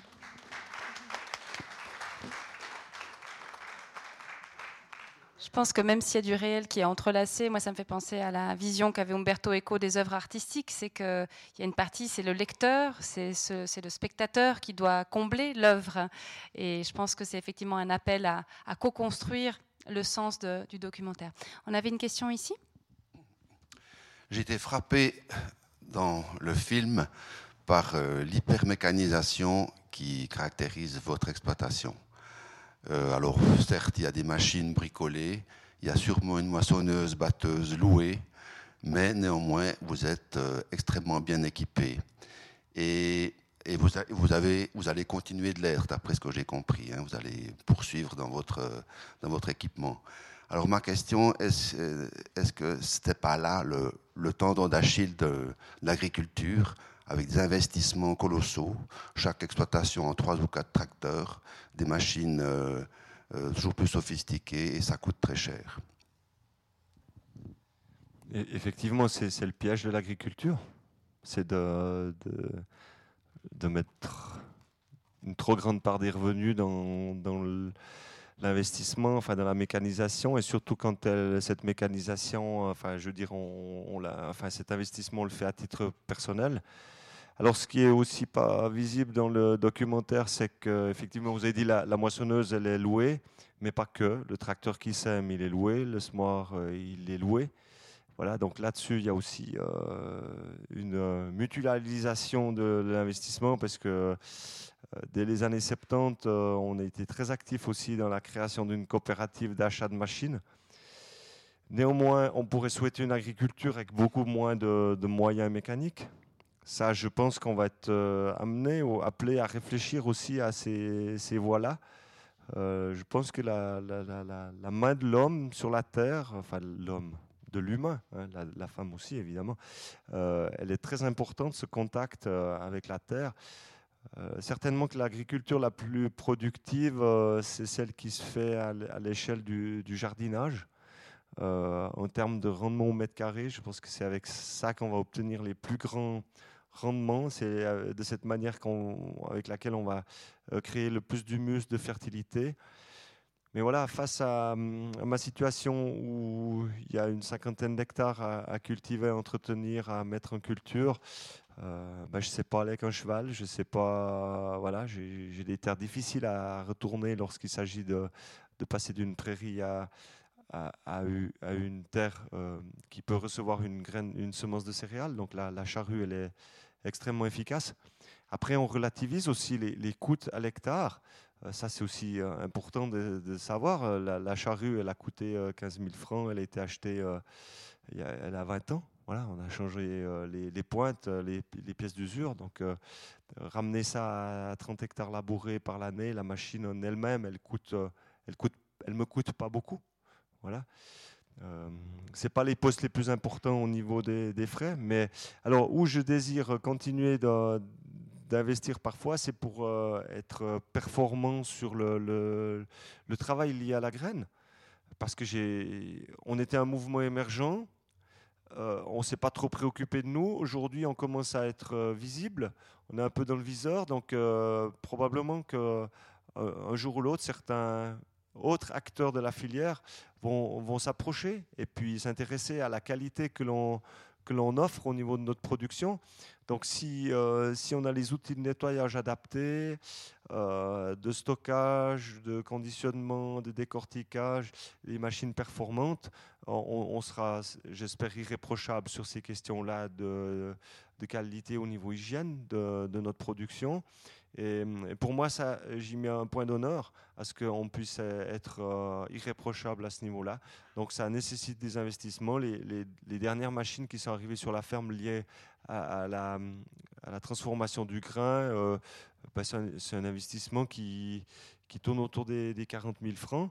Euh, mais on va aussi travailler des graines, on va aussi donner la possibilité à d'autres acteurs de la filière de venir faire certaines prestations de, services, on peut les appeler comme ça, sur la ferme. Euh, certaines euh, opérations liées à ces graines anciennes comme le décortiquage, euh, ben voilà, il n'y avait pas les outils. J'ai approché la coopérative agricole euh, tout au début de mon activité pour savoir s'ils seraient prêts à, m'offrir cette prestation. Ben non, ça ne les intéressait pas. Et aujourd'hui, c'est moi qui fais un petit peu l'entrepreneur pour euh, les collègues. Mais voilà, je suis aussi payé pour le faire. si j'ai un employé, ben, les jours de pluie, il peut faire ce travail. Enfin, voilà, je suis pas, il me semble-t-il, pas pris trop au piège, mais on peut toujours faire mieux, effectivement. Merci. Une autre question ici, après j'arrive à monsieur. Merci bien. Bonsoir. Et sans entrer dans le détail, euh, comment dire, euh, votre euh, expo, qu'est-ce que vous, comment dire, je veux dire dans le thème de votre conférence, parce que je n'étais pas là, je n'ai pas regardé le film, et puis je ne peux pas dire des choses que je ne sais rien. Mais je n'ai pas compris si euh, vous avez changé l'activité professionnelle par conviction ou par éthique ou par autre chose. Mais il y a une chose qu'il faut dire parce que cette euh, crise qui existe dans le secteur euh, laitier, ça a commencé avec l'Europe. Et puis, c'est pas aujourd'hui, ça fait presque plus, il y a 10 ans ou peut-être plus. Et quand on a embauché les agriculteurs, c'est la quota Il y a beaucoup euh, hébergés qui sont perdu leur activité ou qui sont abandonnés. Mais il y a ce que j'aimerais dire, si tout le monde il dit ce secteur c'est pas rentable, on abandonne et puis on passe à autre chose à faire. Ce n'est pas une façon euh, de donner beaucoup de chance. Ces grosses compagnies qui prennent tout puis pour euh, maximiser, maximiser leur activité, euh, surtout euh, côté de l'argent Évidemment, bon, j'ai peut-être pas tout saisi, mais je, comprends bien euh, la question sur la, crise liée au lait. moi, je l'entends par une spécialisation de l'agriculture. Fondamentalement, ce n'est pas juste d'être aussi spécialisé. on devrait être capable de faire beaucoup plus de choses, d'être plus réactif, plus, plus actif sur une ferme. C'est aussi pour le bien de, l'équilibre des sols, si on a des animaux, si on a de la culture. Je crois que, la Suisse a connu des moments où, où il y avait beaucoup plus de production céréalière. mais j'ai compris aussi qu'à un moment donné, l'importation de céréales euh, des pays de l'Est, déjà tout au début du XXe siècle, a, créé le marasme sur ce secteur-là. Et c'est à cette époque que les, comment dire, les hum, sociétés de laiterie, les fromageries même de plaine ont été, ont été créées pour euh, pallier à un problème euh, économique. Et puis, été un début. Et puis, euh, probablement que pour l'agriculture, ça a été mieux, mais aussi tout un secteur qui a pu se créer autour de la production de fromage et de son écoulement. il y avait un grand savoir-faire sur la qualité. Donc, tout d'un coup, on a pu exporter ces fromages, en faire une activité rentable. Et aujourd'hui, s'il y a eu beaucoup de lait produit, c'est que ce secteur a aussi généré des, profits au niveau de la distribution. Puis, on a poussé les agriculteurs à faire cette production, mais pas forcément pour leur bien prioritaire, mais pour euh, le, bien de toute une filière. Donc dès le moment où on choisit de, devenir autonome au niveau de l'écoulement de ces, productions, c'est ce que j'ai compris par Pierre Rabhi, il l'avait très bien expliqué, il continue à l'expliquer. Euh, voilà, on, ne craint plus cette fragilité Et hum, on, fait des investissements raisonnés en fonction de nos possibilités. Et hum, voilà, le, risque qu'ont pris certains agriculteurs, mais j'ai failli le faire hein, parce que je suis parti dans les années début 90 d'une ferme très équilibrée. Et puis, sitôt rentré de formation avec mon papa, on s'est dit, si on veut rester, en lisant la presse agricole, on dit, on, voyait bien que si on voulait rester agriculteur à, temps plein, donc il y avait 10 agriculteurs à temps plein à l'époque sur notre euh, petit village, on, avait presque le choix de devenir spécialisé en production laitière. Donc nous, on a d'abord fait le virage vers plus de lait, spécialisation en production laitière. Et moi, j'ai vécu une période où euh, on a pu produire plus, puis j'ai vu les, les prix s'éroder progressivement. Et là, ça m'a, euh, là, sur des, questions de raisonnement euh, très pragmatiques, je me suis dit, ça ira pas très loin. Là, un beau jour, je vais être coincé. Et hum, donc là, j'ai aussi fait un raisonnement lié, à cet état de fait. Et c'est aussi ça qui m'a poussé à me dire, je, veux faire autre chose, je veux faire une autre agriculture. Mais j'ai réussi encore au bon moment à m'extraire de ça avant que, mes, euh, avant que je fasse trop d'investissements. On a parlé des investissements liés au, au mécanisme, au machinisme. Mais si vous pensez des investissements liés à un troupeau de vaches, euh, une grosse ferme pour héberger un troupeau de 50, 60, 78 ans de vaches, euh, une vache, c'est un UGB. Euh, on parlait déjà de 20 000 francs la place UGB. Je ne sais pas si on y arrive encore à payer ça. Fois 50 places, plus les jeunes. Donc, au bas, moi, déjà un million d'investissements. Euh, alors là, vous êtes, vous êtes lié après à une production. Et c'est ce qui crée après la difficulté de s'en extraire et la crise profonde derrière cette question du marché du lait, c'est que bah, on, a, on, peut produire plus, on va essayer de produire plus, ma foi, le, prix, on le subit. Jusqu'où, je ne sais pas, en tant qu'agriculteur, si je me mets à la place des gens qui ont choisi ça. ça. Mais c'est très pernicieux, le système. Voilà. Merci. Une autre question ici? Voilà, je suis habitant du Val-de-Rue, euh, le grenier du canton de Neuchâtel. J'ai appris par le service de l'agriculture que le rapport entre les céréales panifiable et pour l'alimentation du bétail était de 50% dans cette euh, vallée. Ma première question, quel est votre euh, rapport entre le panifiable et l'alimentation du bétail et quel est votre sentiment général sur la production de végétaux pour l'alimentation du bétail pour en faire de la production de viande? Cette question fondamentale pour moi, elle a aussi orienté mes choix. Euh, je suis aussi arrivé à une étape où je me suis rendu compte que on était en train de gaspiller la ressource en produisant pour nourrir un troupeau. Donc on était devenus des spécialistes de production végétale uniquement transformée par des animaux. Donc en faisant du lait et indirectement de la viande, puisqu'un troupeau de vaches génère des, veaux mâles et puis des vaches de réforme. En fait, voilà. Donc on était devenus des spécialistes de la transformation de la production végétale en production animale. Et un beau jour, je me suis rendu compte que voilà, on, a besoin de 8 calories végétales, 8 à 10 pour faire une, calorie animale. Donc en m'orientant vers la production végétale, euh, la culture de céréales, euh, je devenais beaucoup plus efficace.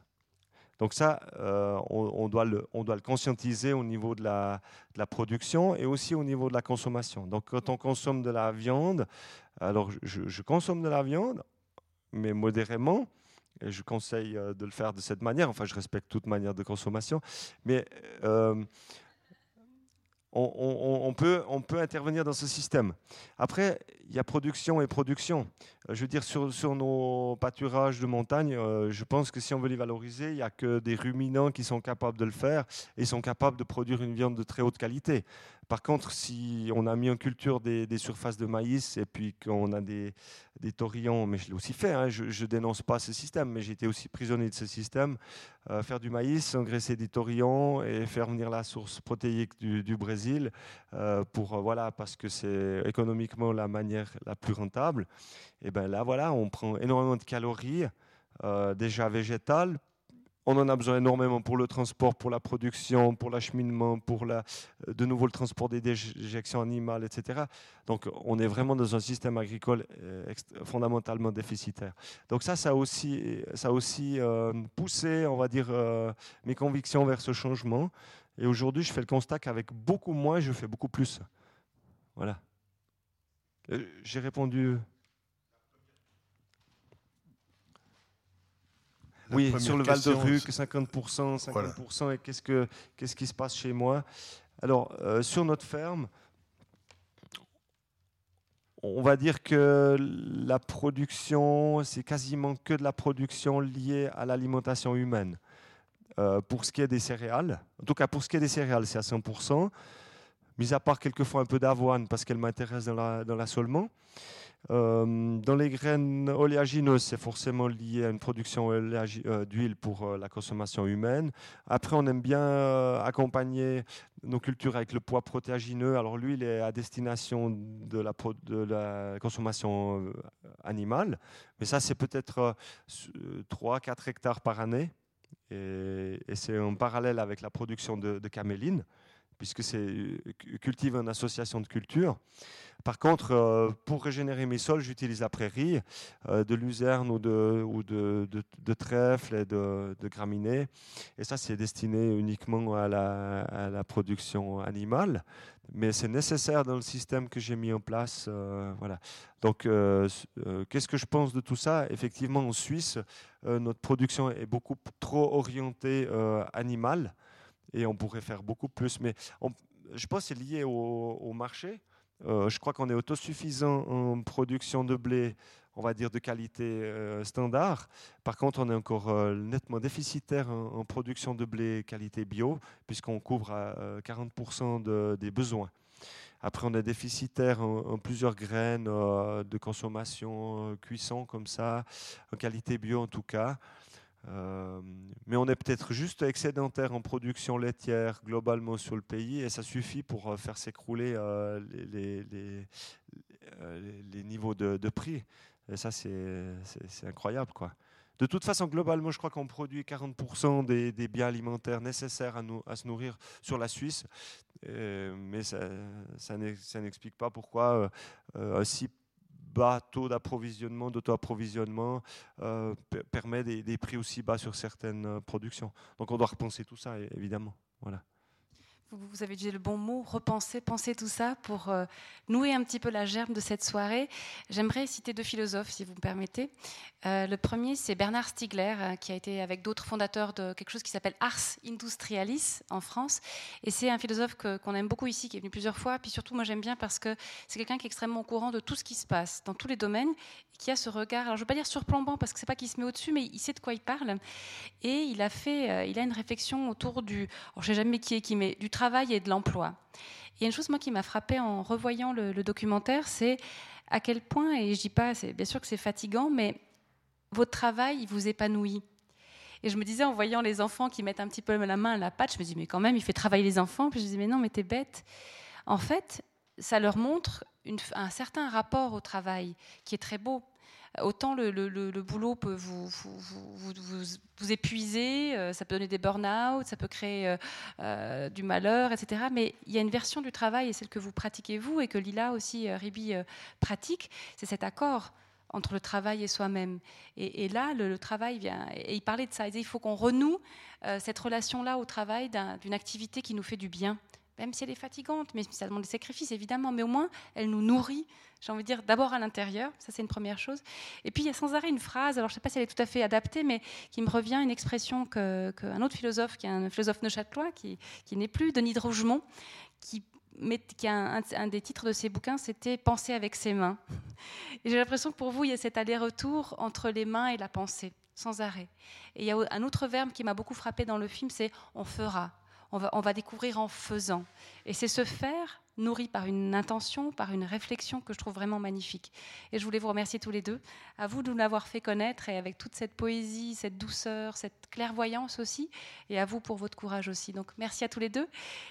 Vous pouvez prolonger la discussion si vous le souhaitez au bar. Nos invités vont s'absenter un petit coup pour une interview radio euh, en direct, mais n'hésitez pas à prolonger ce beau moment. Merci à tous. Merci à vous aussi.